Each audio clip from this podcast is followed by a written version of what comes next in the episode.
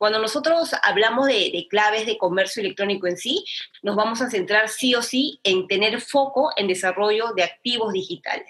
Estos activos digitales para el negocio de e-commerce van a estar fundamentados en cuatro pilares, ¿no? El primer pilar que es la tecnología, y es por eso que también muchas de nosotras que estamos aquí sabemos de la esencia de la tecnología como tal, pero no solamente el pilar de tecnología va a estar en el inicio, sino va a ser parte de todo el 360. Bienvenidos al podcast de Red Sofa Networking Events. Descubre la nueva forma de hacer negocios. Crea y comparte tu Business Vitae para que más personas conozcan tu información de valor, tus intereses de negocios o los detalles de tus productos o servicios. ¿Necesitas un contacto específico? Haz networking de manera digital al ser parte de la red colaborativa para hacer negocios. Solicita conexiones con nuevas personas o ayuda a otros sugiriéndoles contactos de forma fácil y rápida. Red Sofa, la app para personas de negocios como tú. Este episodio fue grabado en vivo durante el digital event Tech Woman. Muy buenos días a todas. Bienvenidos y bienvenidas a esta tercera edición de nuestro evento digital de Red Sofa llamado Tech Woman. Evento que busca conectar e inspirar a las mujeres más talentosas que se desempeñan en el mundo tech a nivel de Latinoamérica. Mi nombre es Sandra Vélez, soy Country Manager de Grupo Searchin para Ecuador y voy a tener el gusto y el honor de ser su anfitriona la mañana de hoy en este evento. Agradecemos de una manera especial a los patrocinadores que hacen posible este evento. Banco Promérica, Telos International, Star Oficinas, ADEM Business School, la prensa gráfica con revista Ella, Civi, Viva y todas las empresas que conformamos el grupo Searching. Agradecemos también a las más de 100 personas conectadas en este momento en vivo a este evento y a las que nos van a estar viendo luego en formato estreno o escuchando a través de nuestro podcast. Queremos que este evento sea lo más interactivo posible y por eso los invito que desde ya puedan ir colocando en el chat de qué país nos están escuchando y también cuál es la empresa que ustedes representan. Así que por favor los invito a que vayamos utilizando el chat. Mientras ustedes se presentan en el chat, yo les voy a contar brevemente quiénes somos en Grupo Searchin y quién es quien está del otro lado, pues también de este evento, que es Red Sofa. Grupo Searchin es un grupo eh, enfocado en el factor humano, líder en la región de Latinoamérica. Tenemos más de 25 años enfocados con cuatro líneas de negocios en apoyar de manera estratégica a las empresas para poder llevar su eh, talento al siguiente nivel. Search se dedica eh, a todo lo que es headhunting de talento ejecutivo. Joven 360, por su lado, en cambio, tiene la misión de impulsar el talento joven y ayudar a las compañías a poder potenciar su marca empleadora.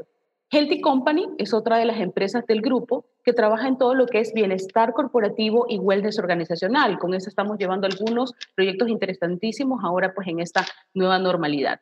Y finalmente, y no menos importante, pues Red Sofa, que es la empresa que el día de hoy está detrás de este evento de Tech Woman.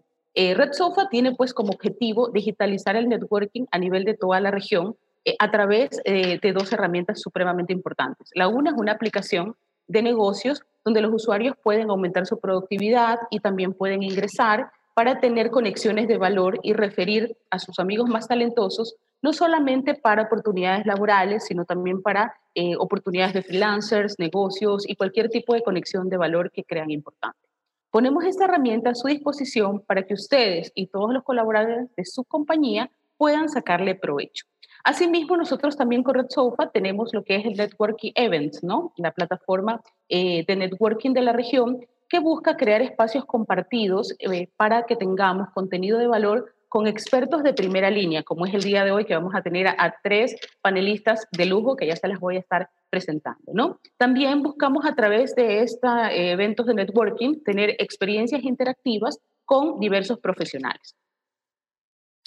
Aprovecho pues también en este momento para comentarles acerca de em, invitarlos a participar a los siguientes eventos que nosotros eh, vamos a tener, ¿no? Eh, el primero es Encantador de Clientes. Este es un espacio que busca potencializar el conocimiento comercial que debemos tener en este contexto digital que vivimos pues ahora todos actualmente, ¿no? Independientemente del país en el que estamos. El segundo es un training de liderazgo, gestión, comunicación de equipos remotos en tiempos de cambio. Este es un espacio eh, para ayudarnos a ser mejores líderes, ¿no? Y aprender a tener una comunicación efectiva con nuestros equipos. Recordemos que ahora es vital el tema del liderazgo en esta eh, nueva normalidad.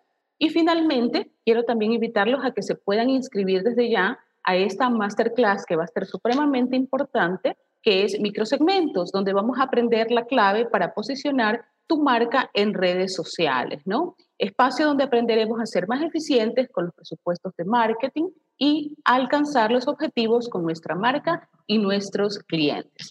Bueno, ya los estoy leyendo. Por acá veo que hay, tenemos personas eh, de Venezuela, tenemos personas de Argentina, eh, de Guatemala también, ¿verdad? Veo también que hay eh, personas de diferentes países. Así que bueno, sean bienvenidos todos y los que no han escrito en el chat, los invito a que puedan seguir participando.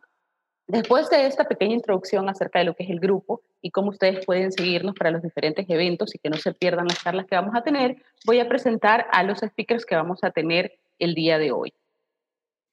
Nuestra primera eh, speaker, ¿verdad?, es Yuriko Guayana, quien nos hablará de las claves para potenciar tu venta por Internet.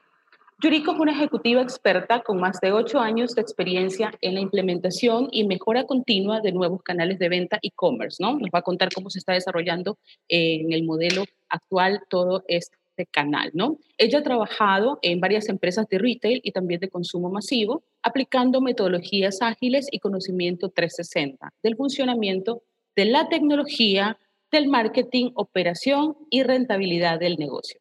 Actualmente, Yuriko es la Country Manager en Vitex Latam. Bienvenida, Yuriko. Hola, ¿qué tal, Sandra? Un gusto, muchas gracias por la invitación. Feliz de estar con, con, todo, con todo el equipo, con todas las personas que nos están escuchando. Perfecto, muchas gracias Yuriko por tu presentación. Eh, les recuerdo que el espacio de preguntas y respuestas lo vamos a tener al final, ¿no? Entonces los invito a que podamos eh, hacerlo de una manera interactiva, usando el chat, pueden ir colocando para cuál de las panelistas es la pregunta y nuestro equipo de Red Sofa las irá tomando y al final pues vamos a irlas revisando, ¿no? Entonces, bueno, empecemos, Yuriko, te escuchamos. Genial. Bueno, voy a compartir pantalla. Me avisan si es que ya están visualizando mi, mi presentación. ¿cierto? Sí, se mira perfecto.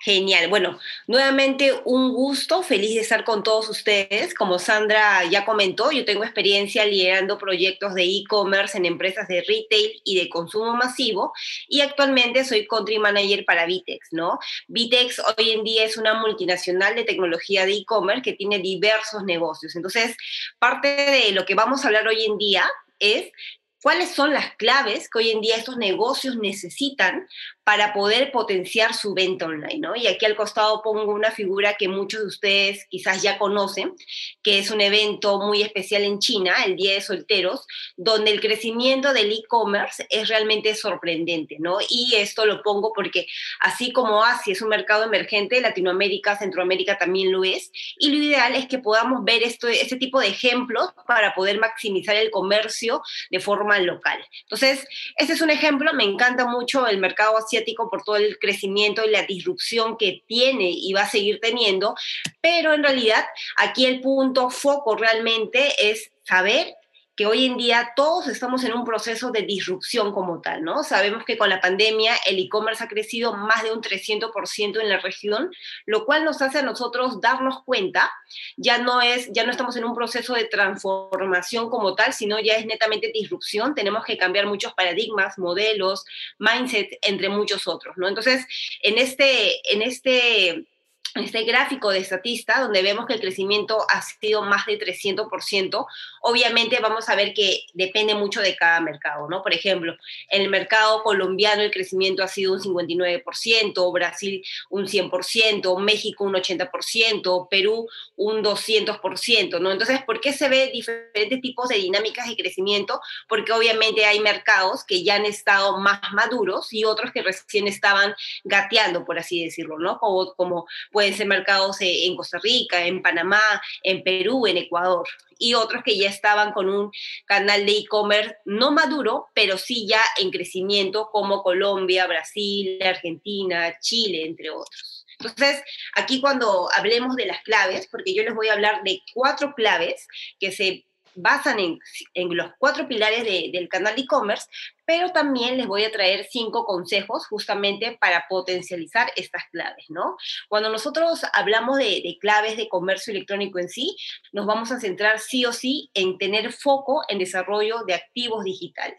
Estos activos digitales para el negocio de e-commerce van a estar fundamentados en cuatro pilares, ¿no? El primer pilar que es la tecnología, y es por eso que también muchas de nosotras que estamos aquí sabemos de la esencia de la tecnología como tal, pero no solamente el pilar de tecnología va a estar en el inicio, sino va a ser parte de todo el 360, porque la tecnología en el canal de e-commerce no es solamente la elección de la plataforma de e-commerce, ya sea Vitex, sea Magento, Shopify, WooCommerce, entre otras, no es solo eso, sino que en este punto vamos a tener que nosotros validar en base a diversos KPIs cuál va a ser el crecimiento del canal para que nosotros como como líderes de negocio podamos validar migraciones de diversas tecnologías, ¿no? Quizás al inicio no funcione muy bien un WooCommerce, un Shopify, un PrestaShop, pero luego en el camino y en el interín de las diversas interacciones, porque lo ideal no es solamente tener una plataforma digital, sino tener una plataforma omnicanal, debamos generar diversas integraciones, ¿no? A nivel operación, entre otros. Entonces, lo que inició siendo un desarrollo propio o una plataforma como un Shopify, al final no va a dar la talla para generar ese 360 y vamos a tener que validar justamente el crecimiento y la escalabilidad de la plataforma. ¿no? Entonces, foco mucho en la tecnología como tal. Luego vamos a validar también el pilar del marketing en sí, que tiene que ser un marketing 360. Y aquí justo vamos a, a ver qué canales alternativos hoy en día la estrategia de marketing para e-commerce va a contemplar, ¿no? No solamente la inversión digital como tal, sino también la inversión en entornos offline, en el punto físico, en el punto de retiro de compras. Y a su vez también cuáles van a ser los canales alternativos, como suelen ser los marketplaces, ¿no? Aquí se va a hablar mucho también de las estrategias de marketplace. Hoy en día muchos, muchos emprendedores o, muchos negocios siempre siempre nacen con una duda, ¿no? ¿Lanzo mi tienda propia o lanzo a través de Marketplace? Y la respuesta, me gustaría que, que, ustedes escriban ahí en el chat qué es lo que opinan, si lanzar la tienda online o, lanzar el Marketplace, pero en realidad, en realidad aquí no depende tanto de, qué va primero, ¿no? Sino de que ambos pueden, ambos pueden complementarse para generar un, un crecimiento a nivel rentabilidad muy bueno, ¿no? Entonces, eh, la estrategia de Marketplace es muy importante y aquí está considerado también como parte de un pilar de marketing, no debemos de dejar de vender en Marketplace. Obviamente, cuando en el camino estemos ya con una venta potencial en un canal propio digital, podemos quizá ir diferenciando el tipo de producto o promoción que vamos a tener en los marketplaces para no canibalizarlos. Pero al inicio sí es muy importante tener venta en canales alternativos y eso no solamente por, por el incremento transaccional, sino también por la presencia digital, ¿no? Por una estrategia de branding, eh, branding digital o, o branding de e-commerce en sí. Luego vamos a hablar también del pilar de la, de la, operación y la logística. Y en este punto, como lo habíamos mencionado nosotros, no solamente hablaremos de, de, la cadena del fulfillment, sino también hablaremos de cuáles son las claves de automatización que hoy en día el mercado necesita y demanda, ¿no? Todos nosotros hemos sido testigos del catástrofe que estamos viviendo con una logística ineficiente por diversos marketplaces o diversos big players, por así decirlo, como un Sodimac, un Grupo Éxito, Falabella, entre otros, que, entre comillas, nosotros pensaríamos que son ya negocios que realmente tendrían resuelto este punto, ¿no? Que es la operación 360. Pero nos hemos dado cuenta de que no ha sido así. Obviamente no ha sido así porque no habían contemplado una integración real, una integración omnicanal, no solamente una estrategia central en el cliente, como una estrategia omnichannel, sino una estrategia omnicanal con integraciones reales en diferentes actores, ¿no? Entonces, en este punto de logística y operación vamos a hablar de la automatización, de una integración real de diversos sistemas, procesos y estrategias, ¿no? Entonces, esos tres pilares justamente van a reforzar el cuarto pilar, que es la atención al cliente. Y aquí netamente la clave es la experiencia de compra. Entonces, muchos de nosotros ya hemos comprado por internet, no somos primerizos en, en esos puntos, pero quizás algunos sí estamos navegando diferentes marcas y nos damos con la sorpresa de que el nivel de atención en, X y en Y va variando, ¿no? Y al final el consumidor ya no es fiel a la marca, y tampoco al precio, sino va más que todo a la experiencia de compra y es a donde deberíamos de apuntar. Entonces, aquí como principal tarea sí o sí ponerle foco en el desarrollo de estos cuatro pilares porque van a marcar el antes y después del e-commerce en sí ya justo cuando, cuando validemos y hablemos de, de, por qué hoy en día hablamos justamente de darle foco también al crecimiento de los marketplaces, aquí yo les traigo una lámina, es un estudio que se realizó en Perú, donde se mencionaba que el 30% de los limeños prefiere sí o sí comprar online por aplicativo y por delivery, ¿no? Pero más allá de, de, que prefiere un aplicativo o un delivery, era el hecho de que ya las personas están prefiriendo comprar por marketplace, ¿no? Ya no está ese temor de de, no ingresar a, la marca oficial, al sitio oficial de la marca, sino que las personas necesitan encontrar el producto independientemente del canal digital en donde esté, pero necesitan el producto, ¿no? Entonces, esta demanda justamente responde a lo que estamos viendo que son los pilares que fundamentan las claves de algún canal de e-commerce ideal. Y aquí, cuando empecemos referente a los consejos, les voy a mencionar cinco consejos que justamente van a validar el crecimiento y, reforzar las claves, ¿no? Las claves en estos cuatro pilares. El primer consejo es la tecnología. Hoy en día, como ya lo mencionamos, ustedes van a poder vender eh, diversas plataformas, ¿no? Puede ser un WooCommerce, un Magento, Shopify, PrestaShop, Vitex, y así están haciendo muchas otras plataformas. Entonces, lo ideal es que ustedes como negocio o como líderes de tecnología se centren 100% en que indiferentemente a la tecnología que hoy en día escojan, tiene que ser una tecnología escalable que a su vez tenga integraciones nativas, ¿no? Ustedes más que yo saben lo que hablamos cuando, cuando mencionamos escalabilidad, ¿no? Que sean plataformas SaaS, que sean software as a service, que estas plataformas ya estén desarrolladas, que sean simplemente de un prende y apaga, algo súper fácil para poder ir probando, testeando y generar estrategias de growth hacking. Entonces, esto es lo que se, trata, ¿no? No podemos nosotros recomendar a un negocio que se demore siete meses o doce meses generando de ser un desarrollo para un canal de e-commerce que es justamente evolutivo y que va cambiando porque el consumidor hoy en día está en plena efervescencia, ¿cierto? Entonces, primer punto, primer consejo, tecnología escalable que a su vez tenga integraciones eh, nativas. Por ejemplo, aquí yo les he puesto una plataforma, ¿no? Una plataforma donde ya se visualizan diversas integraciones nativas que no van a representar un costo adicional. Integraciones con diversos marketplaces como Buscapé, con Facebook, con Google Shopping, con Mercado Libre, ¿no? Donde se pueda integrar pedidos, productos, se pueda validar el estatus, ¿no? Absolutamente todo integrado desde la misma desde el mismo OMS, que es el gestor de órdenes, ¿no? Ya sea marketplace como Dafiti, eh, Google shopping, entre otros. Entonces, eso es lo que se busca. ¿Por qué les menciono esto? Porque usualmente los negocios creen que deben de tener los canales separados para generar independencia, pero eso a la larga genera mucha carga logística y no genera eficiencia, ¿no? Entonces, sí o sí que tenga integraciones nativas con Marketplace. Ya luego cuando pasamos al segundo consejo, nos vamos a dar cuenta que hoy en día en el mercado existen diversas pasarelas de pago ya puede ser un Payu, Mercado Pago, un Kulki y muchas otras de forma local en cada país, pero lo ideal es que a su vez la elección de la plataforma de e-commerce, que ya hablamos que tiene que tener integraciones nativas, tenga también integraciones con estas pasarelas de pago que sean locales en cada país, ¿no? O en cada región, para que esto permita que el usuario pueda hacer la compra en dos pasos, de forma muy nativa, muy ágil, amigable e intuitiva. Por ejemplo, aquí les pongo a un cliente que ya, ya está por finalizar la compra y solo tuvo que agregar el correo para que le jale absolutamente toda la información. Eso se conoce como recurrencia de, de pago, ¿no? Es justamente, hay plataformas que utilizan diversas certificaciones, una de ellas es la certificación PCI, que es una certificación que solamente la tienen las pasarelas de pago porque permite jalar información de la tarjeta o de cualquier punto que el negocio quiera jalar de forma inmediata eh, información, ¿no? Entonces, hay, hay plataformas de e-commerce que tienen este botón, esta recurrencia y te jalan absolutamente todo para que el cliente no tenga que hacer mayor esfuerzo que solamente poner el correo, como lo estamos viendo acá, te jala toda la información y ya está. Esto no rompe ningún, ningún paradigma de seguridad, 100% seguro, y justamente esta certificación que es el PCI es lo que respalda eh, que no existe un robo de información, por así decirlo. ¿no? Entonces, este punto es súper importante, las compras ágiles, los carritos inteligentes.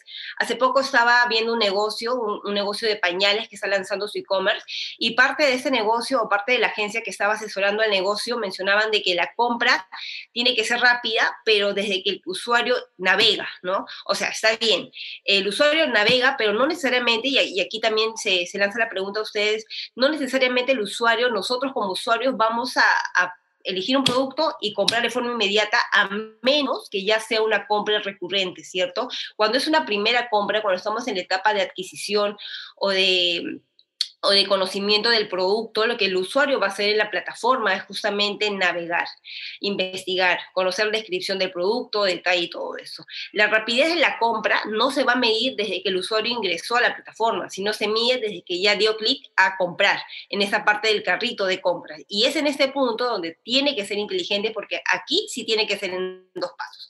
Aquí sí, tal cual, ni bien a finalizar, en dos pasos ya tiene que generar la compra. Bueno, llegamos al consejo número tres, que es el gestor administrativo amigable, ¿no? Muchos de nosotros nos centramos en la experiencia del usuario, en el front, en qué tan navegable es la plataforma para el consumidor, pero nos olvidamos de que esta plataforma de e-commerce también tiene que ser amigable para nosotros como negocio. Entonces, el tercer consejo es ponerle mucho foco también a tener un gestor administrativo amigable para nosotros, que nos permita, como en este ejemplo, ¿no? Validar absolutamente en qué estado se encuentra cada pedido, ¿no? Cuál, cuál ha sido, no sé, los issues o cuáles han sido los email transaccionales que se han enviado al cliente antes de cada punto, justamente para validar que nosotros estemos al 100% de todo el proceso logístico con cada pedido, ¿no? Este punto nuevamente es muy importante, no solo porque da claridad al negocio, sino porque también permite darle al usuario, al, al, cliente, la claridad de la trazabilidad de su pedido. Pasa mucho que con diversas plataformas, como puede ser un Oracle o IBM, entre otras, ¿no? Se pierden ciertos flujos porque las plataformas como esas no están creadas o no están pensadas en bases a estados. Entonces, al no haber predefinido un estado tan detallado para el cliente, se tiende a caer en el error de que puede que algún pedido desaparezca o no exista para el negocio, pero para el cliente ya se le facturó. Entonces, este punto también súper importante. Ya luego cuando entramos al consejo 4, ¿no? Aquí netamente foco en operación, en aliados estratégicos, logísticos y nuevamente hablamos de escalabilidad tecnológica, ¿no? Primero, cuando hablamos de foco en operación, nosotros nos vamos a centrar en cuál es el equipo de e-commerce ideal que el negocio debe de tener en un primer año de ejecución. Y esto varía mucho porque depende de cuánto el negocio espera vender en este canal digital, ¿no? Si el negocio quiere vender, a ver, pongámosle al mes 20 mil dólares, ¿no? Y llegar al año a 300 mil dólares, quizás con dos o tres personas sea suficiente, ¿no? Obviamente armar una estructura que permita que esas tres personas puedan también valerse de equipo externo que pueda tener una función adicional para e-commerce y de esta forma ayudar al ecosistema. Pero si el negocio quiere vender en un primer año más de un millón de dólares, obviamente tres personas no, no van a ser suficientes, ¿no? Entonces, aquí netamente es preguntarse cuánto espero vender y qué equipo voy a poder consolidar justamente para responder a este proceso y a esta venta. Entonces, eso es en cuanto a equipo de e-commerce, pero luego hablamos también de aliados estratégicos y este punto es muy importante. Hoy en día hay agencias que son full commerce, ¿no? que son agencias que netamente te hacen todo el proceso desde creación de tu tecnología en la página web, ¿no? tu e-commerce como tal, validan integraciones, validan flujos logísticos, ven el tema de despacho, fulfillment y postventa.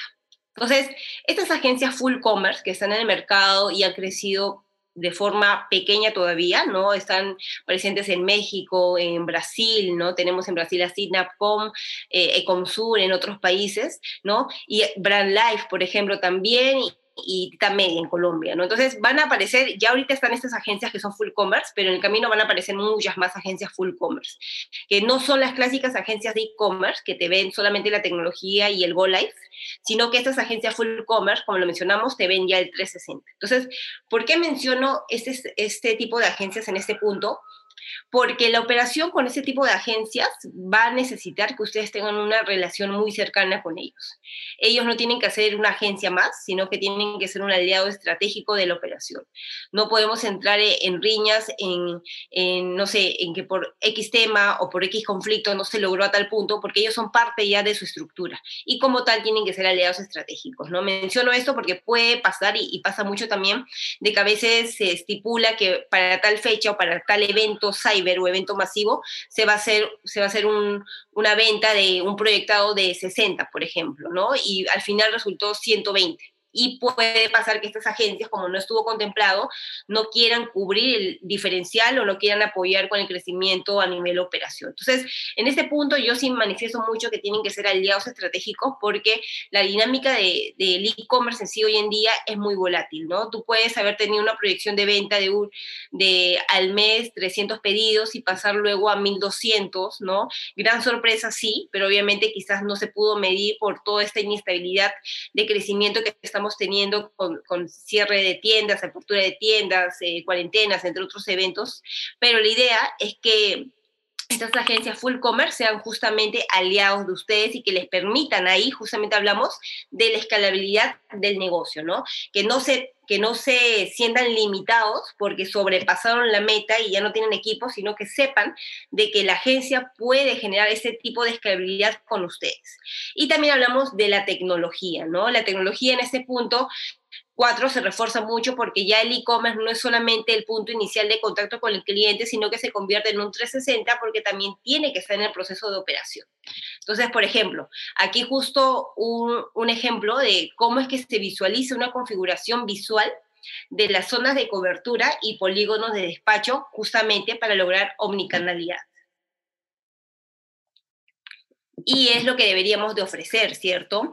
No solamente ofrecer eh, despacho a domicilio, sino poner también retiro en tienda, retiro en tales puntos, hacer alianzas con diversos grifos, universidades o, no sé, centros de mayor tránsito para poder ofrecer al cliente todo eso. Y aquí justamente la tecnología tiene que ser escalable porque también tiene que acompañar ese proceso, ¿no? Para lograr una omnicanalidad de forma simple.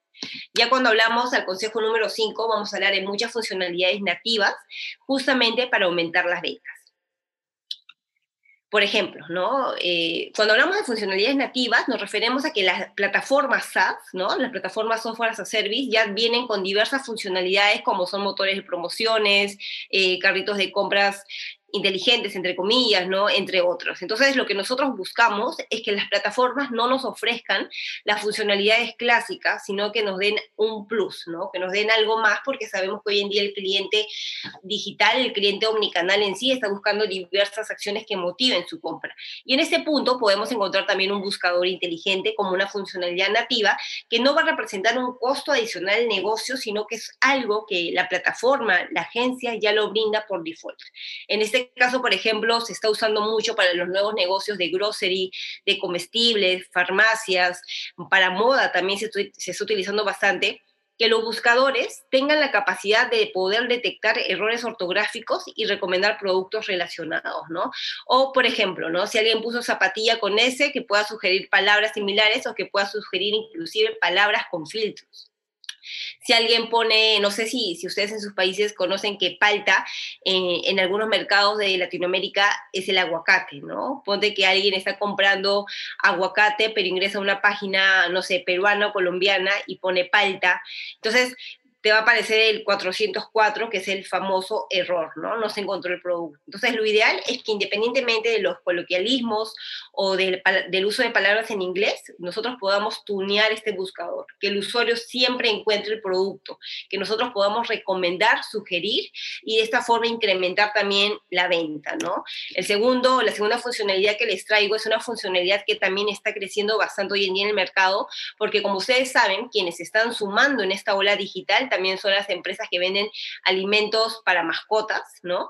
Y a su vez también personas que, o mejor dicho, negocios que venden productos de cuidado personal como son papel higiénico, pañales para adulto, entre, entre otros tipos de productos que son de alto conteo, ¿no? Que son de, de gran volumen y que tienen mayor incidencia de compra en entornos digitales. Entonces, ¿qué pasa si yo al usuario, en vez de ofrecerles que ingrese cada 15 días o que cada 30 días, si es que se recuerda, ingresa a mi sitio, yo le ofrezco de una un botón para que él se suscriba a que con cierta frecuencia, la frecuencia que él elija, ¿no? Ya puede ser 15 días, 30 días, una semana o lo que fuese, él mismo elija eh, con, qué tiempo quiere recibir su producto, ¿no? Con qué tiempo quiere recibir la bolsa de comida para su gato, para su perro, eh, y hablando de todo tipo de productos, pañales para adulto, pañales para bebé, papel higiénico, aceite, arroz, ¿no? O sea, este botón de suscripción está creciendo mucho hoy en día en, en los otros negocios de grocery y de consumo masivo, que también es muy ideal, ¿no? Y qué mejor si la plataforma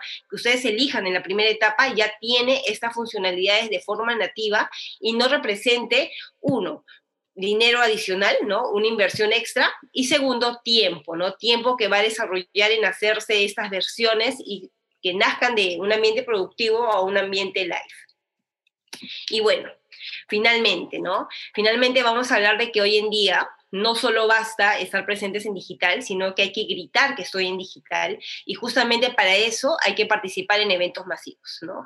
Ya sea en Colombia como en los Cyber Lunes o Black Friday como en Argentina, Cyber Wow como en Perú y en otros mercados, los Cyber Days, cualquier tipo de evento. Es la mejor, es la mejor forma de decir estoy aquí, estoy montado en digital cómprame, ¿no? Entonces, mi recomendación es que sí o sí nos estemos preparando en esa cadena, en esas claves de e-commerce que ya hemos visto que son cuatro pilares y que a su vez potenciemos esos consejos, que lo hemos puesto en cinco, pero que no olvidemos que sí o sí tenemos que participar en eventos masivos para darnos a conocer. Y no solamente participar en eventos masivos como los ya clásicos que estamos viendo aquí, sino también, ¿por qué no?, crear eventos propios, ¿no? Entonces, esta dinámica funciona mucho, ¿no? No solamente a nivel ventas, porque es un 50% branding digital y un 50% ventas, entonces hay que medirlo también de esta forma. Y ya luego, a medida que nosotros vamos a, crecer a nivel tráfico, a nivel visibilidad con estos eventos, nosotros tenemos también que mejorar la optimización y velocidad de nuestra versión mobile, la versión desktop, ¿cierto? Entonces, aquí nuevamente recaemos en plataformas escalables, porque las mismas plataformas escalables, las plataformas software as a service, que, hemos, que vamos a ver en todo este camino que nos van a brindar esas funcionalidades nativas, a su vez nos van a permitir poder tener una velocidad y una optimización de los tiempos de carga de forma muy ágil y sin costos adicionales. Entonces, qué mejor que, ir pensando desde un inicio en todo esto y ya culmino con una frase de un estudio también global que mencionaba que el 66% de encuestados mencionó que no encuentra online a sus marcas favoritas, ¿no? Lo cual es una oportunidad para algunos y a su vez también representa un, un, gran reto para otros negocios, ¿no? Porque esto definitivamente va a dar pase a que otras marcas que sí estén ya digitalizándose en el mercado entren al 100% en, en el consumidor, ¿no? En el mindset del nuevo consumidor. Perfecto. Bueno, gracias y cualquier duda me pueden contactar, ¿no? A mi LinkedIn, consultas, preguntas, feliz de poder responder. Gracias, Sandra. Muchísimas gracias a ti, Yuriko, por tu presentación y sobre todo por esos valiosos consejos que nos has dado. Aprovecho, pues, eh, antes de presentar a nuestra siguiente panelista, eh, quiero, pues, Em, darle la bienvenida a las personas que han ido comentando en el chat, ¿no? Saray de El Salvador, Karen Guzmán, eh, que está de ciberseguridad, Nelly Hernández de Telus, Katia desde Costa Rica, María José de IT Excel Automotriz, Claudia Sosa de Telus, eh, Antonieta Rodríguez también que está desde Argentina, eh, Adriana Guerra de Guatemala, Cecilia Urquilla y Miriam Garbanzo, ¿no? los que no han tenido la oportunidad de comentar, porque sé que hay más de 100, para que lo vayan haciendo y los vamos a ir saludando. Aprovecho también para eh, decirles que pueden seguirnos en nuestras redes sociales, ¿verdad? Arroba redsofa.events o eh, arroba redsofaglobal para que obtengan descuentos para nuestros próximos eventos. El encantador de clientes va a ser el próximo 13 de agosto y ustedes pueden acceder a un descuento del 20% eh, colocando un cupón por haber estado en esta charla de Tech Woman. Así que no desaprovechen esa oportunidad de ese 20%, ¿no? Entonces, eh, voy a dar eh, paso a presentarles a nuestra siguiente panelista, que es Ingrid Alfaro, ¿no? Ingrid nos estará hablando acerca de la transformación digital en la banca. Interesantísimo su tema. Ingrid es administradora de proyectos con más de 10 años de experiencia. Actualmente, pues ella labora en Banco Promérica, que es un banco pues eh, muy grande a nivel de toda la región, donde ha trabajado en crear una cultura de gestión de proyectos. Nos va a contar cuál ha sido su experiencia haciendo que la organización valore el rol de IT, ¿no? La gerencia de tecnología y lo vean como parte estratégica de la organización. Así que pues, bienvenida eh, Ingrid, te escuchamos. Hola. Hola, Ingrid. Sí, te escuchamos. Hola. Hola, muy buenas, muy buenos días. Eh, bueno, espero que estén muy bien, que todas sus familias se encuentren muy bien. Sabemos que con esta pandemia todo ha revolucionado y está bastante diferente, pero eh, el día de ahora pues vamos a platicar un poco de la transformación digital directamente en la banca eh, vamos a ir viendo poco a poco cómo se da la transformación digital y finalmente cómo nosotros la hemos ido aplicando eh, en la banca. Continuamos. Quería comenzar con una definición de transformación. Eh, la transformación como tal es un proceso para mantener, desechar, construir y o reconstruir patrones sociales, culturales, económicos y políticos eh, todos hemos tenido transformaciones, ¿verdad? En nuestra vida en general, eh, la transformación, por eso me gustó la imagen de la mariposa, todos, todos hemos sido como una mariposa que nos hemos ido transformando en lo que va de nuestra vida. La transformación no solamente viene de las en las organizaciones, en las empresas, pequeñas empresas, sino viene desde nosotros mismos como colaboradores también que somos de, cada una de las organizaciones. Y eso conlleva pues a lograr una transformación en las organizaciones a las que laboramos. Continuamos. Como tal, la transformación digital son nuevas oportunidades en la estrategia de negocios que surgen gracias a la aparición de tecnologías. Es un cambio en la organización, no solamente tecnológico, la transformación digital va ligada con objetivos y estrategias empresariales.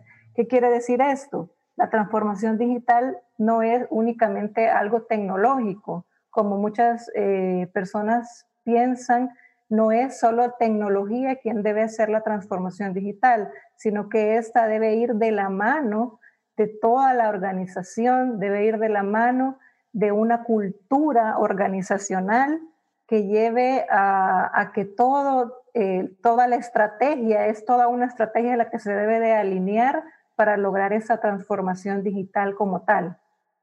Continuamos. Acá una imagen, eh, hay una imagen eh, que dice un poco, ¿verdad?, de qué es. Como ven, es, la transformación digital requiere menos burocracia, menos procedimientos, menos papeles, la papelería, ¿verdad? Se, disminuye, todo para la nube, todo en, aparatos digitales, eh, cambiar procesos, eh, tanto internos como, como externos, los procesos se deben de cambiar a nivel general de la organización. Hay que hacer una innovación y hay que crear pues esa cultura. Cuáles son eh, en la transformación digital exitosa, debemos de tener tres ingredientes importantes. Uno, el primero, pues tener un objetivo claro hacia dónde la organización desea ir. Una visión también eh, específica hacia dónde debe ir y no dejar de lado la motivación de los, de los colaboradores, ¿verdad?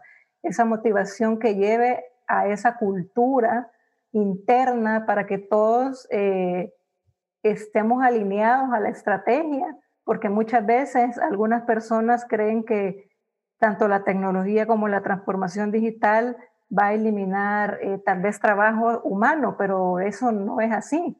El trabajo humano siempre va a continuar. Las máquinas no van a sustituir el pensamiento humano. Entonces esas son las motivaciones que se le debe dar a los empleados para darles la cultura de irnos hacia una transformación digital. Algunos elementos en los que debemos centrarnos para lograr esta transformación digital es el gobierno o la gobernanza y liderazgo que tiene que tener la organización. Las personas y operaciones, como les comentaba, deben de estar motivadas. Algo súper importante que no se debe dejar de lado y que es de las principales eh, líneas para lograrlo es la experiencia del cliente, la experiencia del usuario. Como mencionaba Yuriko, realmente la experiencia del usuario es vital para toda esa transformación digital. También eh, lograr tener datos y análisis y con eso pues eh, tenemos ya nuestro, los data warehouse de donde podemos sacar información de hacia dónde deberíamos de ir. La integración con la tecnología, claro, eh, tecnología es parte de toda esta transformación y algo también muy, muy importante, que es la alfabetización digital a nuestros clientes, porque hoy por hoy en, Latinoamérica, sobre todo en países como, como, el nuestro, en El Salvador, hay mucha eh, falta de cultura de querer manejar eh, las transacciones, por ejemplo, las transacciones bancarias a nivel de, digitales. Todavía hay muchas personas que desconfían de los medios, que quieren los papeles, eh, he escuchado que, ah, no, es que como el, recibo del agua no me lo firmaron, entonces eso me va a dar problemas, entonces ese es parte de la organización de dar esa alfabetización a los clientes, indicarles la seguridad que se tiene de esto, que no van a tener ningún problema y que es totalmente transparente como que si fuera una agencia física. Hay seis fases para la transformación digital. La primera es que todo sigue igual, un inmovilismo. Eh, las empresas piensan que, que la digitalización va a venir sola, que va haciendo lo mismo, de repente habrá alguna fecha donde va a venir la, digitalización sola por ahí, por el momento. Eh, las empresas se comportan igual, sigue, siguiendo sus procesos y sus mismos modelos de negocio y relaciones con los clientes. Ahí pues prácticamente es nulo. Eh, todo, la empresa sigue de la misma manera como sigue actuando eh, sin ningún tipo de, digitalización. Luego viene la segunda fase, que ya es la activación. Surgen espacios de experimentación donde se impulsa la alfabetización digital y la creatividad, que viene siempre muchas veces, claro, de los colaboradores que, que dan sus recomendaciones e iniciativas para las organizaciones. Ahí la, digitalización empieza a abrirse paso a paso, pero de manera desigual a lo largo de la organización, ya que todavía no se tiene claro eh, puntos de contacto y los procesos y procedimientos claros. En la fase 3 ya es una formalización. Aquí ya viene la experimentación, se vuelve ya realmente intencional los niveles más capaces de la organización, las iniciativas que en la fase 2 eh, de activación se empezaron a, discutir, pues se hacen realidad y los agentes de cambio buscan el soporte para que en el nivel ejecutivo, a nivel ejecutivo, a nivel de altos mandos, buscar nuevos recursos y adoptarlo a la tecnología. En la fase 4, que ya es parte de la estrategia de la organización, se reconoce como tal la importancia que tiene que tener la transformación digital en todos nuestros procesos internos. Los grupos individuales reconocen la fuerza, la importancia de colaborar y compartir trabajos y puntos de vista para contribuir al desarrollo de los nuevos planes estratégicos de la transformación digital. Como ven, acá ya el líder ya, ya es una es una combinación, ¿verdad?, de líder, de los recursos, una inversión, eso ya nos lleva a una transformación digital. Como fase 5 es la convergencia. Se crean equipos responsables de la transformación digital para guiar a la gente a la nueva estrategia de la organización y operaciones basadas en los nuevos objetivos de negocio. La nueva infraestructura de la organización va a dar soporte para la transformación para que ésta sea una realidad. Y la última fase, que ya es la de innovación y adaptación. La transformación digital se convierte en una forma de negocio donde el cambio es constante. Se establecen nuevos ecosistemas para identificar y actuar según la tendencia tecnológica y de mercadeo. Primero pases pilotos y finalmente a escala. En la banca, la transformación digital, ¿cómo eh, la hemos venido trabajando o cuáles son algunos de los pilares principales que se tienen? Eh, siguiente. La billetera digital, por ejemplo, es algo que hoy por hoy la banca está muy fuerte con este tema. Generar experiencias integradas, ofreciendo promociones por el uso digital como les decía, la cultura, la alfabetización para los clientes, con eso pues lograr, eh, si logramos tal vez ofreciéndoles promociones a los clientes para incentivarlos a utilizar más nuestros canales electrónicos en vez de ir a nuestras agencias físicas. Lo otro pues mejorar la experiencia de la transacción, minimizando los riesgos que se tienen, haciendo, eh, dándole esa seguridad a los clientes que no hay riesgo al utilizar nuestros canales. Esto nos lleva también a una venta cruzada, eh, donde podemos empezar a, así, si nuestros clientes pues tal vez son tarjetavientes, logramos a ofrecerles préstamos, logramos ofrecerles eh, depósitos a plazos y ahí empieza la venta cruzada de nuestros negocios. Y claro, eh, no está de más, como siempre, utilizar la tecnología a nuestro favor para innovar y automatizar los procesos.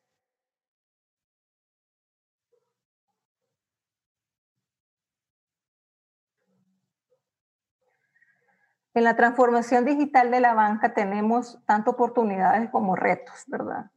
Dentro de las oportunidades está lo que les vengo diciendo, pues la educación financiera. Esta educación financiera que tiene que venir de todos los bancos eh, que tenemos a nivel regional, a nivel país, educar a nuestros clientes a, ir hacia esas plataformas.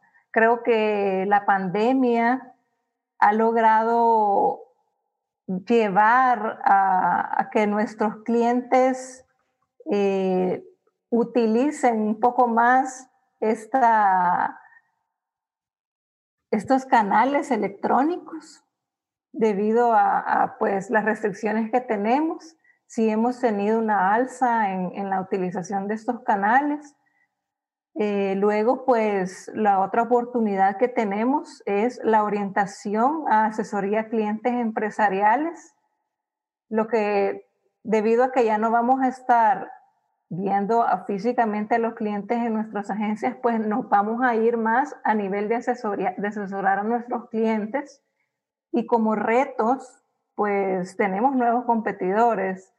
Tenemos a Apple que sacan billeteras digitales, tenemos pues Google, eh, tenemos Amazon, tenemos eBay, tenemos, la banca tiene muchos competidores digitales eh, con los que tenemos que, que competir, ¿verdad? Que, que estar al, al, alcance de ellos. Y un reto muy, muy importante es el marco regulatorio. Los marcos regulatorios en nuestros países todavía no están regidos al 100% a una digitalización. Por ejemplo, en El Salvador todavía no tenemos eh, la firma digital eh, autorizada. Entonces esas cosas nos, nos hacen ir un poco más lento, ¿verdad? Pero eso es lo que tenemos que orientar a nuestra, a nuestros gobernantes, ¿verdad? Que logremos esas, esos marcos regulatorios aumentándolos para lograr así una mejor transformación digital. En este momento eh, les van a poner unas preguntas para que, eh, por ejemplo, eh, la pregunta es, ¿cada cuánto van a una agencia bancaria en el mes?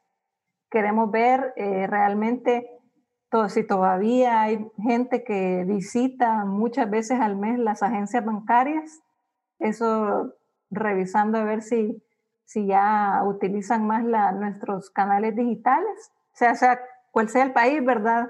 Igual necesitamos la, sus comentarios. Sí, en este momento lanzamos ya la, la, encuesta, Ingrid. Ahorita vamos casi por el 50% que han eh, dado la respuesta. La pregunta es, ¿cada cuánto van a una agencia bancaria en el mes? Si van una vez, dos veces, tres veces, cuatro veces o más de cinco veces. Ok. Usted nos indica, Roberto, cuando cerramos. Sí. Ahorita siguen, siguen cayendo los, los votos. Vamos a ver un par de segunditos más. Y en este momento comparto los resultados. ¿Me confirma si puedes ver los resultados, por favor? Sí, sí, sí, claro. Ok.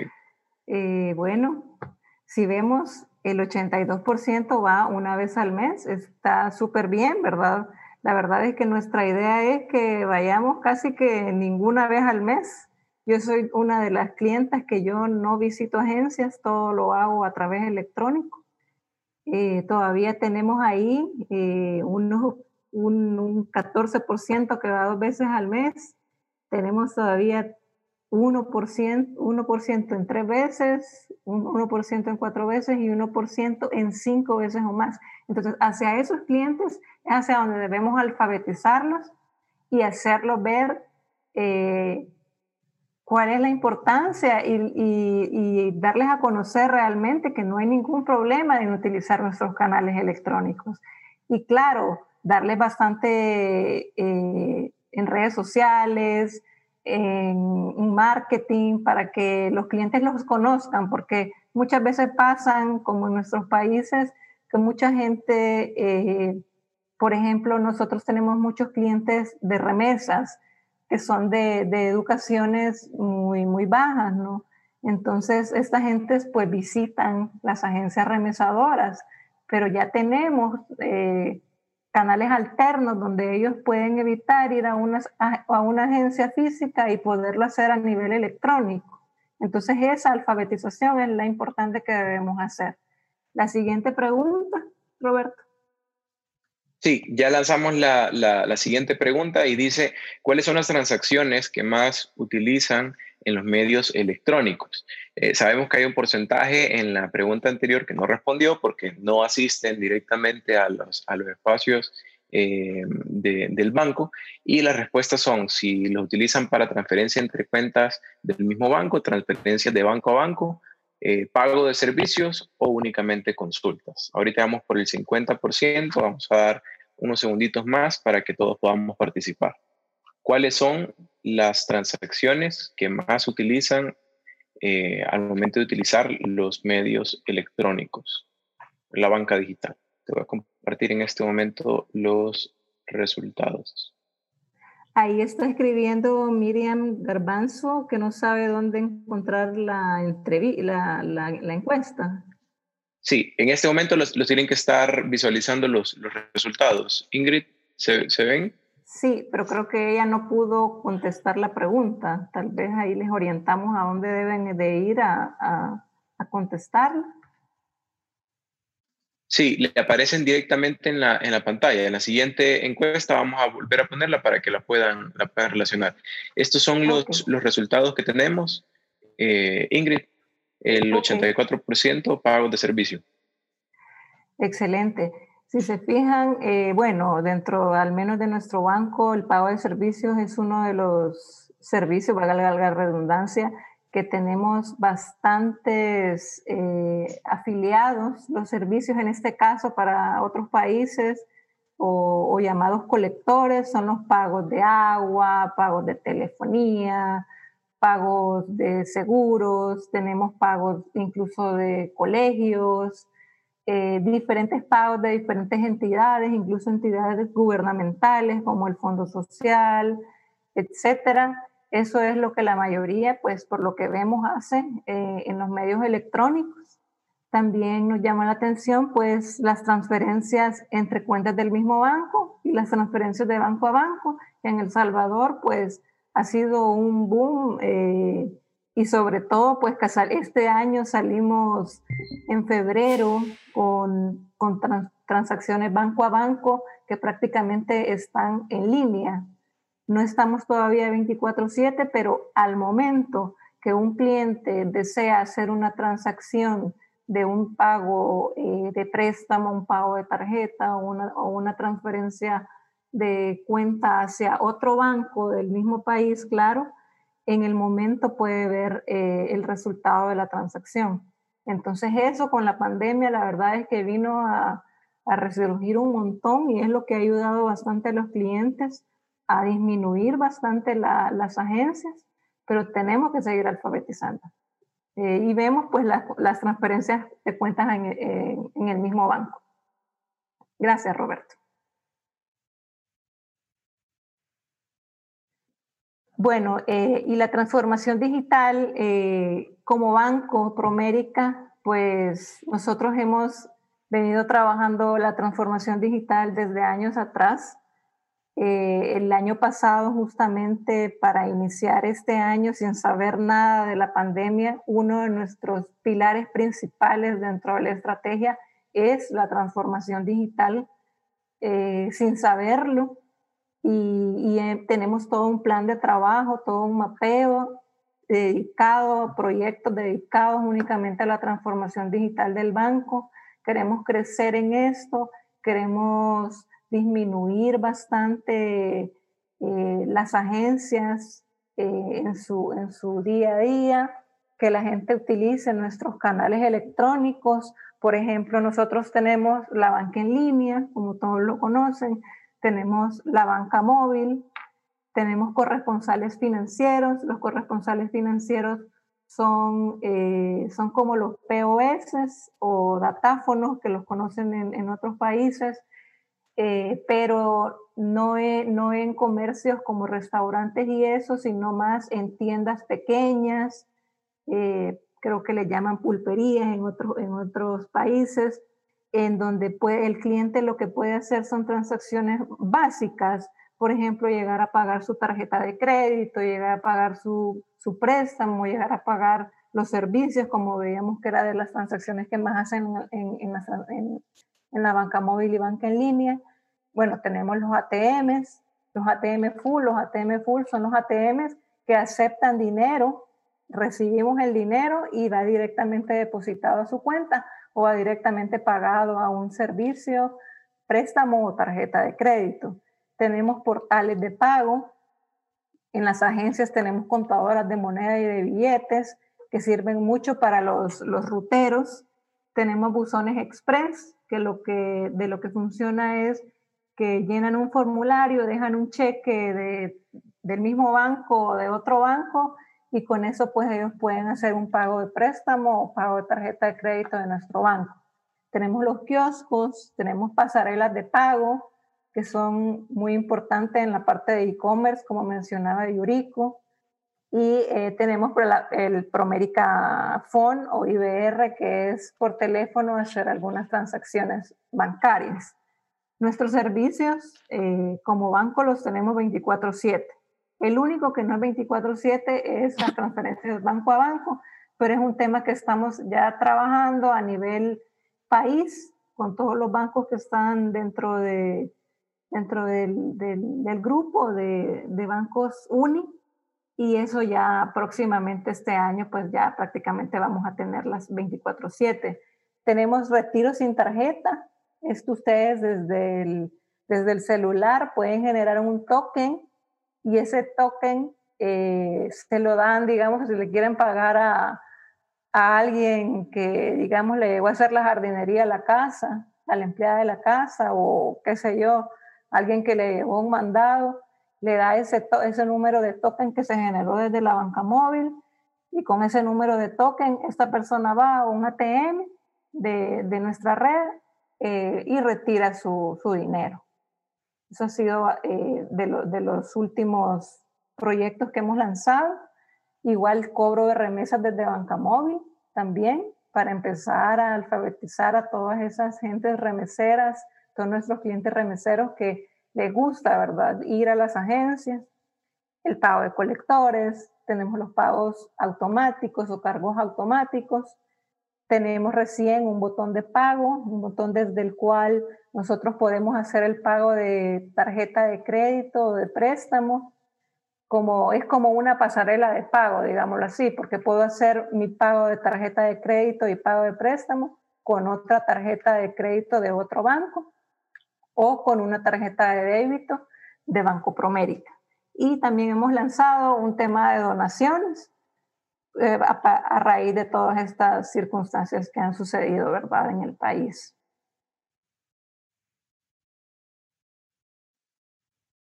Bueno, y finalmente, pues esta frase me gustó bastante, donde dice, la transformación digital no se trata de tecnología, se trata de estrategia y nuevas formas de pensar, de usar la tecnología para reimaginar y reinventar el core del negocio en sí.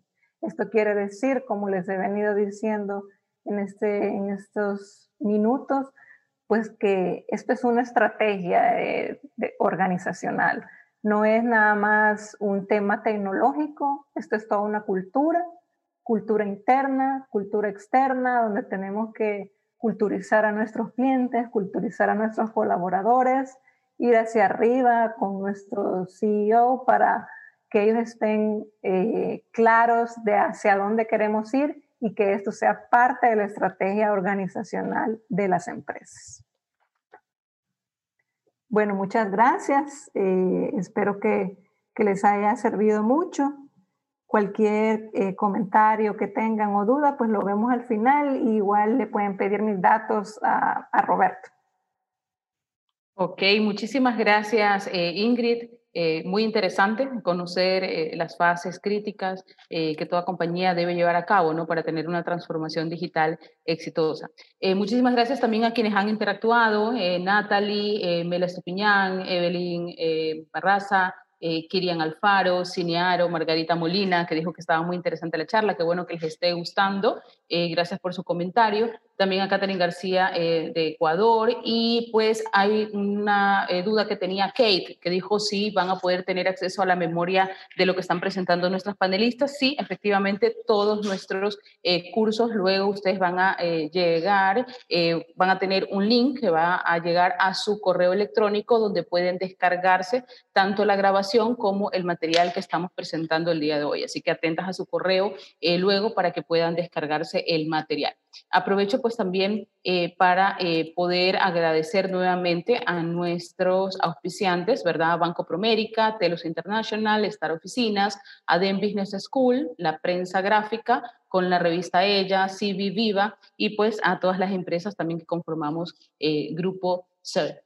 Y vamos ahora pues a escuchar a nuestra última panelista, ¿verdad? Ella es Adriana Sánchez, que nos hablará del papel de las mujeres en la revolución tech. No se olviden que pueden ir colocando eh, para las diferentes panelistas con el nombre cuál es la consulta que le quieren hacer. ¿no? Ya hemos recibido algunas preguntas, así que los invito a los que no han interactuado que lo puedan realizar a través del chat.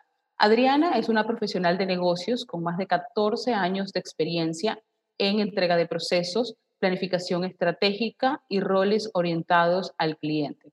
Adriana posee fuertes habilidades de asociación, negociación y gestión de proveedores y partes interesadas de TI, ¿no? Muy experimentada en la mejora continua y automatización. Actualmente Adriana trabaja como IT Lead and Diversity, ¿no? Bienvenida, Adriana, te escuchamos. Muchísimas gracias, Sandra. Eh, buenos días a todas. Em, espero que, se encuentren muy bien, que se estén cuidando mucho y pues a todos sus seres allegados. Em, ha sido un placer en realidad escuchar a Sandra, a Yuriko y a Ingrid, eh, temas súper interesantes.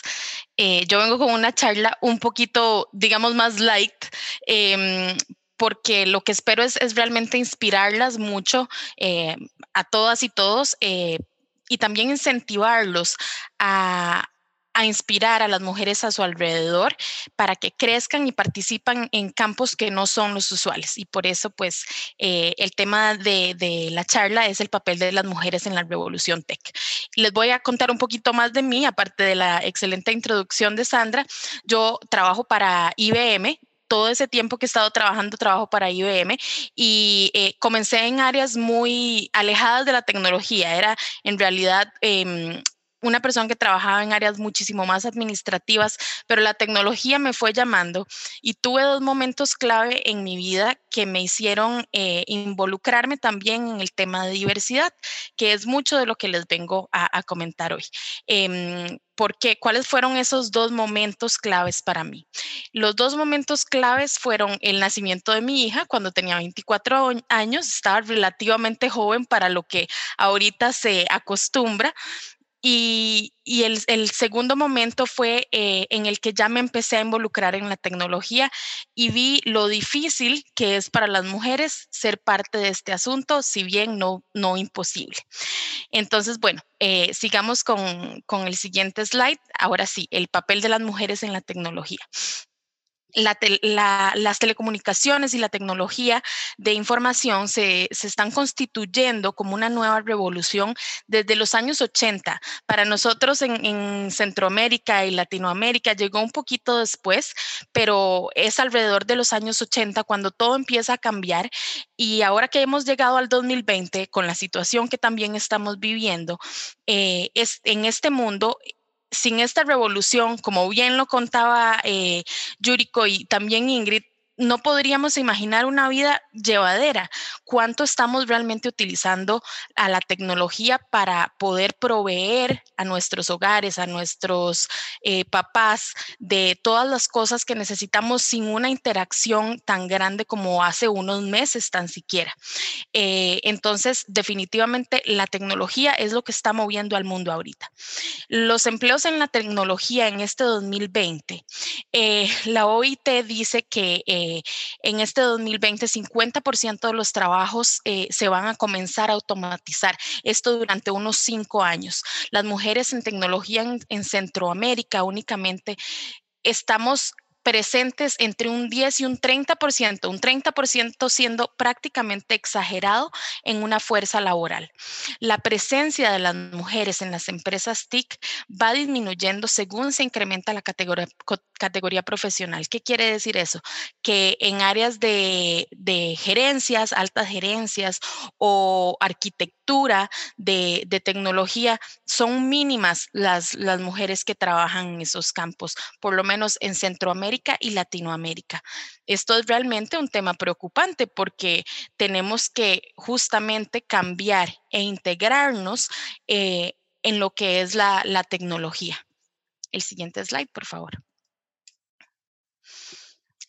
¿Por qué pasa todo esto? ¿Y por qué pasa justamente, y me enfoco muchísimo en lo que tenemos en, nuestra región? ¿Cómo decide una mujer su carrera? las mujeres mismas somos muy importantes para lo que una niña, una adolescente va a decidir como carrera. Eh, usualmente son nuestras madres las que nos dicen y comenten un poco en el chat porque estoy segura de que todas lo vivimos, sobre todo en la región.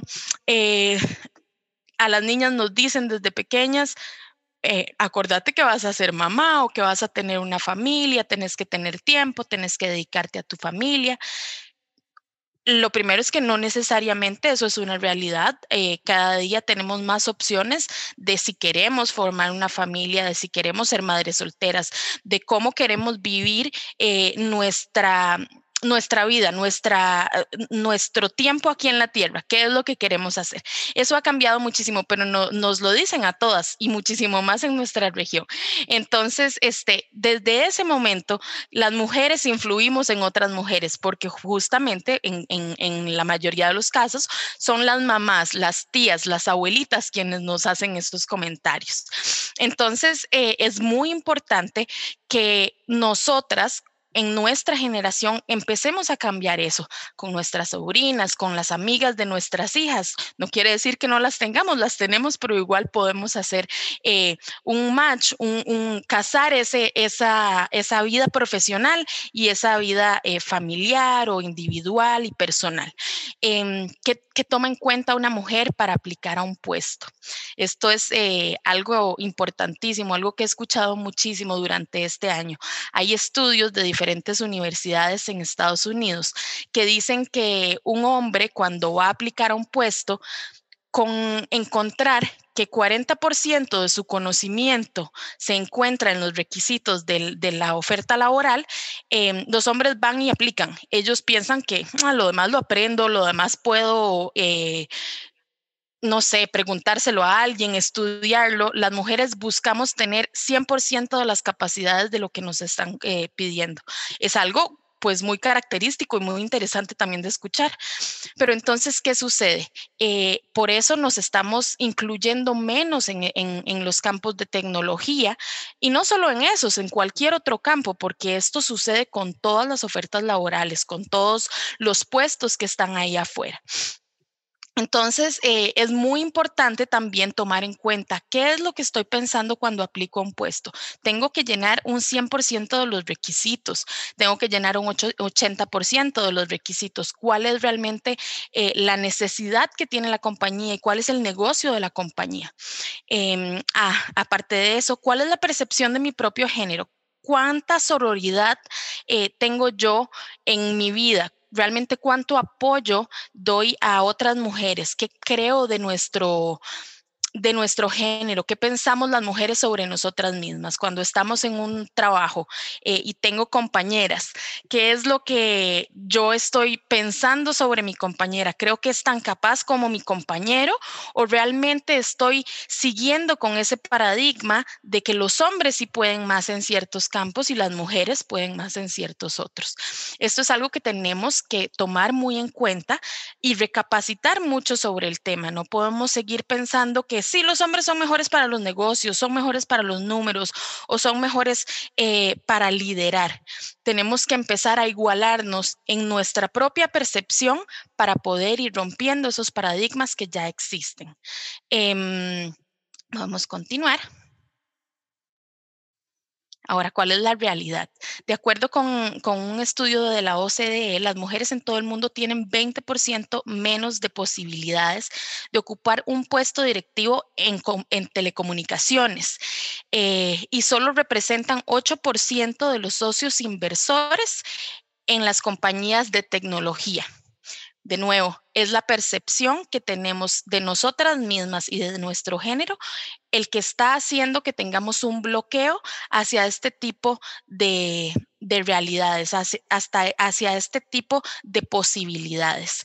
Eh, en gran parte, eh, las mujeres han estado en esta revolución desde antes de los años 80 involucradas. Estoy segura de que la mayoría ha escuchado sobre Ada Lovelace. Ella fue la primera programadora mujer en el mundo. Em, tenemos eh, a, Edith Clark, que fue la, la primera ingeniera eléctrica graduada del MIT en Estados Unidos, y muchísimas otras mujeres. Hay una infinidad de películas en las que últimamente hemos estado viendo cómo las mujeres también hemos sido gran parte de de la historia, pero las, las hemos estado percibiendo a partir de este, esta última década, ni siquiera antes de eso. Las mujeres hemos sido... Em, disminuidas en realidad en la historia y eso tenemos que cambiarlo, no solo para cuando tenemos un papel bueno sino también cuando no, no hemos sido de ayuda. Eso no es importante. Lo importante es incluirnos siempre eh, en, en, la historia y en las posibilidades. ¿Podemos continuar? Ahora, el tema principal eh, de, la charla, la importancia de las mujeres en el tema de diversidad. Em, cuando estamos en, en TI específicamente. ¿Por qué no mencionarlo? Las mujeres eh, están predominando en este momento todavía en roles de cuidado y enseñanza enfermería y educación. ¿Por qué es eso útil y por qué debemos de cambiarlo? Es muy útil porque eso quiere decir que nosotras mismas tenemos una percepción de que somos eh, cuidadoras y de que somos personas que transmiten enseñanza e información. Es en lo que se nos ha encasillado y es también porque tenemos habilidades en eso. Somos buenas enseñando, somos buenas em, cuidando a los demás. Es un asunto biológico definitivamente, pero también es un asunto de lo que la historia y lo que la sociedad nos ha llevado a hacer. ¿Por qué es importante comenzar a explotar esto en otros, en otros campos? ¿Por qué es importante la diversidad en tecnología, la diversidad en matemáticas, en ciencias? Es importante porque las mujeres traemos y aportamos muchas cosas que los hombres no siempre pueden. Eh, yo en los últimos años he tenido eh, puestos de liderazgo en los que usualmente cuando entro a una sala, ya sea una sala física o ahora una sala de conferencia virtual, usualmente estoy eh, rodeada de ocho hombres, ocho hombres y yo, o otra mujer y siete, diez hombres. Em, nosotras en realidad podemos aportar muchísimo, tenemos una forma diferente de enfocarnos en los problemas. Creo que las charlas anteriores nos enseñan muchísimo de eso, de cómo las mujeres también podemos tener otra percepción y otro punto de vista. Y eso no tiene nada de malo, al contrario, es la importancia de la diversidad. Y no solo con mujeres, sino en todos los campos. Eh, pero especialmente y para, para nuestros efectos, el incentivar que las mujeres desde niñas, adolescentes y en todos los campos podamos tener una presencia, que podamos tener ese nuevo ownership que debemos de tomar. No podemos continuar simplemente relegándonos a nosotras mismas a posiciones en las que no tenemos toma de decisión. Es súper importante que empecemos a incursionar en cosas que no, que no creemos que podemos. Eh, ¿Qué, puede pasar? Puede pasar que piensen que no lo vamos a lograr, pueden pensar que em, vamos a hacer las cosas mal, usualmente vamos a enfrentarnos a personas que no van a tener fe en nosotras, eh, pero eso no quiere decir que no podamos hacerlo. Quiere decir que nada más tenemos que tratar, que tenemos que ir, incursionar en los campos, incursionar en posiciones más complicadas, tratar y realmente en este caso emular lo que hacen los hombres, así como ellos no tienen ese miedo de ir y aplicar a una posición sin tener ni siquiera un 50% de las capacidades, nosotras podemos tal vez a nuestra forma y con nuestro, con nuestras, nuestro approach, con nuestra forma de acercarnos a eso, em, cambiar nuestra situación, dejar de, ponernos tantos bloqueos, dejar de ponernos tanta, tanto miedo en nosotras mismas y en nuestro género y comenzar a cambiar eso. Si cambiamos eso, vamos a lograr lo que queremos en realidad, equidad, mejores condiciones laborales, mejores condiciones de salario, que estemos al mismo nivel y a la altura de la mayoría de los hombres en, varios campos, pero sobre todo en la tecnología. La tecnología de verdad es eh, lo que está ahorita liderando, lo que está moviendo al mundo la pandemia nos ha enseñado eso más que cualquier otra cosa y es muy importante que empecemos a cambiar y a incentivar a otras mujeres a cambiar en nuestros roles. Em, para finalizar, los dejo con, una, una frase muy interesante que leí eh, las habilidades matemáticas son importantes, pero no son imprescindibles para una mujer en tecnología. ¿Por qué eso?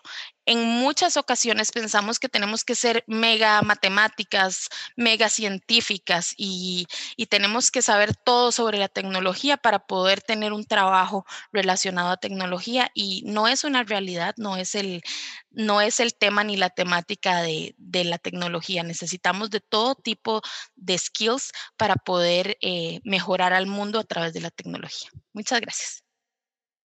Muchísimas gracias a ti, Adriana, por esa charla inspiradora. Eh, creo que está en nuestras manos el apoyarnos entre todas, ¿verdad? Y en romper esquemas y, y creer que como mujeres eh, podemos incursionar en todo ámbito que, que queramos, ¿no? Eh, bueno, muchísimas gracias a quienes han interactuado.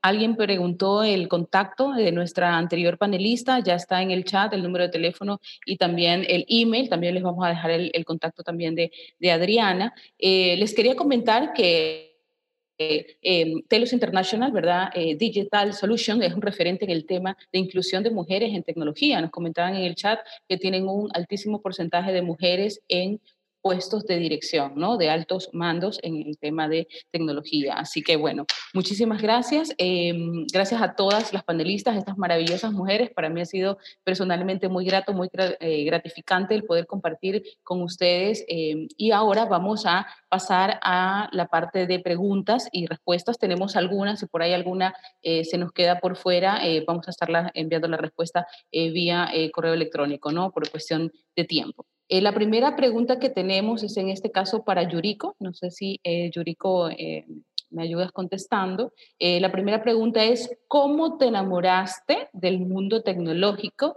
hasta ahora ser la country manager ¿no? de una reconocida empresa e-commerce de Sudamérica? Bueno, es una pregunta muy bonita porque para mí, yo tengo, este año cumplo 30 años, ¿no? Entonces, vengo haciendo, estando en, negocios de marketing y tecnología hace 8 años. Entonces, cuando se disparó todo el canal digital y el canal de e-commerce, yo he estado muy metida siempre en temas digitales, eh, en medios de comunicación, luego en el Estado, y ahora último me quedé en retail y consumo masivo, y ahora ya doy el salto a tecnología hace dos años que soy en Vitex pero netamente me enamoré por el cambio constante, ¿no? Este, esta vibración de siempre estar generando mutaciones, porque no es estático, hacen de que siempre yo esté vibrando con, con el equipo, con, con las herramientas, con los procesos, con los consumidores. Entonces, yo creo que son muchas cosas que a mí me han hecho enamorarme, pero en principal es el rápido, el rápido salto o la disrupción que se viven en estos entornos. Ok, perfecto. Muchísimas gracias por tu respuesta. Ahora pues tengo una eh, siguiente pregunta, en este caso ahora para Ingrid.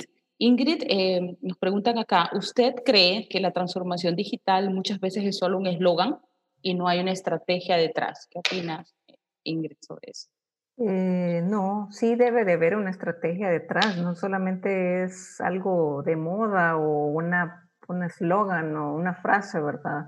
Como veíamos, hay diferentes fases por las que debe pasar eh, la transformación digital y, debemos irlas incorporando. Es como, como les mencioné a lo largo de la charla, pues es todo un tema organizacional, es, es una cultura, eh, va más allá de, de solo dar la palabra. Ok, perfecto, muchísimas gracias. Ahora eh, tengo una consulta, en este caso para Adriana. Adriana, nos consultan acá, ¿qué debemos hacer para que el rol de las mujeres tenga eh, más protagonismo en tecnología dentro de nuestras empresas? ¿Qué nos aconsejas? ¿Qué espacios se pueden crear para fomentar e impulsar este crecimiento? Yo creo que el organizarnos como mujeres eh, siempre es muy importante, el, el network, el tener esa, ese conjunto de personas, de mujeres y también incluir hombres eh, que sean aliados siempre va a ser muy importante. Los trabajos en tecnología cada día aparecen más porque la automatización, como, como estuve conversando también, es la regla. Mucho de lo que están hablando, estaban hablando Yuriko e Ingrid, eh, está relacionado a automatización. Entonces, todos estos, estos roles, estas posiciones son cosas que van a aparecer, son cosas que van a tomarse en cuenta en todas las compañías en las que trabajamos. El estar listas como mujeres organizadas y que sobre todo se preparan y estudian para este tipo de roles es sumamente importante. Em, hay una, una película, como les mencionaba, que salió hace poco, em, que se llama Hidden Figures. La verdad no me acuerdo cómo se llama en español. Por ahí lo puedo poner en, en mi LinkedIn si quieren ingresar. Em, que justamente toca el tema de una mujer que estudia un lenguaje de programación, no tenía idea de lo que estaba haciendo al inicio y es quien termina utilizando una máquina justamente de IBM eh, para, para la programación y para ayudarle a la NASA a hacer los nuevos cálculos cuando se da un cambio. Entonces, ella se movió con el cambio, no se quedó atrás en el cambio. Para mí esa es la clave. Así es como tenemos que afrontar las mujeres los cambios y los inicios nuestra inclusión. Perfecto, muchísimas gracias Adriana.